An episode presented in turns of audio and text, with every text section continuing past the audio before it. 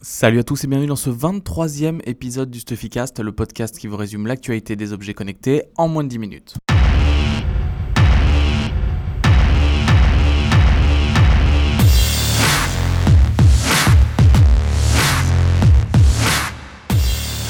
On attaque cette semaine avec Philips euh, qui a dans un premier temps annoncé ne plus supporter les ampoules tierces pour sa gamme UE, pour son pont UE, et qui a finalement fait en fin de semaine euh, marche arrière. Donc en gros, euh, en début de semaine, Philips a communiqué sur un nouveau label qui s'appelle Friends of You.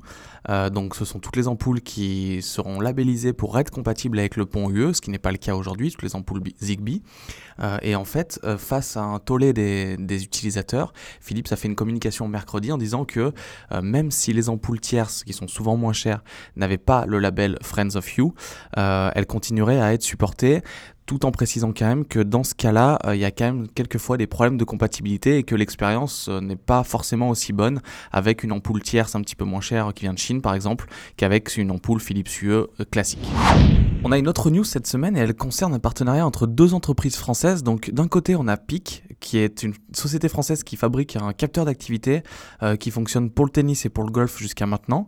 Et en fait ils ont fait un partenariat avec Rossignol, donc la marque célèbre de ski, pour que le capteur PIC soit compatible avec le ski justement. Donc c'est toujours la même forme de capteur que celui pour le tennis ou le golf avec son gyroscope 13 axes, euh, sauf qu'il est livré avec une sangle qui vient se fixer à la chaussure de ski et en fait vous pourrez mesurer pendant euh, votre session de ski la vitesse que vous avez, la force G donc qui équivaut à la puissance, l'angle des virages et pour les personnes qui aiment sauter, euh, moi j'aime bien mais je sais pas faire, c'est le temps passé en, en l'air, les rotations, l'amplitude etc. Donc le capteur est actuellement en précommande pour 149 euros. Si vous avez déjà un capteur PIC, il vous suffira de débourser 49 euros pour avoir la sangle compatible. Ensuite, vous n'aurez plus qu'à télécharger l'application iOS ou Android et vous pourrez suivre vos sessions de ski tout l'hiver. Autre news French Tech de la semaine, elle concerne Parrot, donc un des leaders de la French Tech au niveau des objets connectés. Euh, on vous en a parlé dans des épisodes précédents et sur le site. La société voulait faire une augmentation de capital à hauteur de 300 millions d'euros pour financer sa croissance sur le marché des drones notamment. La société a publié un communiqué de presse qui a annoncé que l'augmentation de capital avait bien eu lieu euh, et que la société aurait même pu dépasser les 426 millions, euh, mais a préféré rester à 300 millions euh, initialement prévus lors de l'Assemblée des actionnaires en novembre. dans les investisseurs, on, retrouve notamment la BPI France et surtout Henri Sédou, donc le fondateur de, de, Parrot. Donc on va voir au CES les nouveautés de Parrot, si cette augmentation de capital va lui ouvrir des nouveaux marchés, peut-être attaquer de, de nouveaux marchés, lancer de nouveaux produits. On a de nouveau eu des nouvelles de la Google Car cette semaine. Euh, donc c'est Bloomberg qui, euh, selon certaines sources, euh, a eu l'info comme quoi Google envisagerait de créer une société entièrement dédiée à la conception et à la commercialisation de la voiture autonome de Google.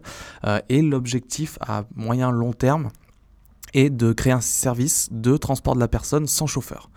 Donc pour l'instant, euh, ce qui est plus sûr, c'est que le projet Google Car va être dans une nouvelle société qui appartiendra à Alphabet, donc qui restera quand même sous le giron de, Google. Euh, mais selon Bloomberg, en fait, Google voudrait aller sur le terrain de beurre et proposer un service de transport de personnes sans chauffeur. Donc, c'est pas dans l'immédiat. Pour l'instant, les voitures autonomes sont seulement euh, possibles à fin de test, mais dans quelques années, qui sait, peut-être qu'on aura un service Google concurrent de beurre sans chauffeur, donc ce qui serait assez, assez fou. Dans le même temps, le Google chinois qui s'appelle Baidu euh, a annoncé lui qu'ils avaient le projet sur 3 à 5 ans euh, de proposer des bus autonomes. Donc le même système, transport de personnes sans conducteur. Donc il y a aussi des soucis de législation, etc. Même si en Chine c'est un petit peu plus souple, mais en tout cas le transport va vraiment évoluer et euh, de rendre les véhicules autonomes semble vraiment l'avenir et ce vers quoi sont tournées toutes les entreprises. Alors on a deux dernières news cette semaine. Euh, pour une fois, les deux concernent Stuffy. Bon, la première, je pense que vous en doutiez, euh, on sera en direct du CES début 2016 à Las Vegas. On va faire certainement euh, une ou plusieurs émissions pour vous relater tout ce qu'on voit toute la journée, en plus des articles et des vidéos comme l'année dernière. Donc je vous invite à aller voir nos vidéos de l'année dernière si vous voulez vous mettre dans l'ambiance. La deuxième, je voulais vous remercier parce que iTunes a sélectionné Stuffy parmi les meilleurs podcasts de l'année 2015. Donc on fait partie de la sélection. C'est en grande partie grâce à parce que si on avait personne qui nous écoutait, ça ne serait pas le cas. Donc on vous remercie, on va essayer d'améliorer encore le format et on vous proposera plein de nouveautés l'année prochaine. Je vous donne rendez-vous début janvier pour un Stuffycast en direct du CES. À l'année prochaine.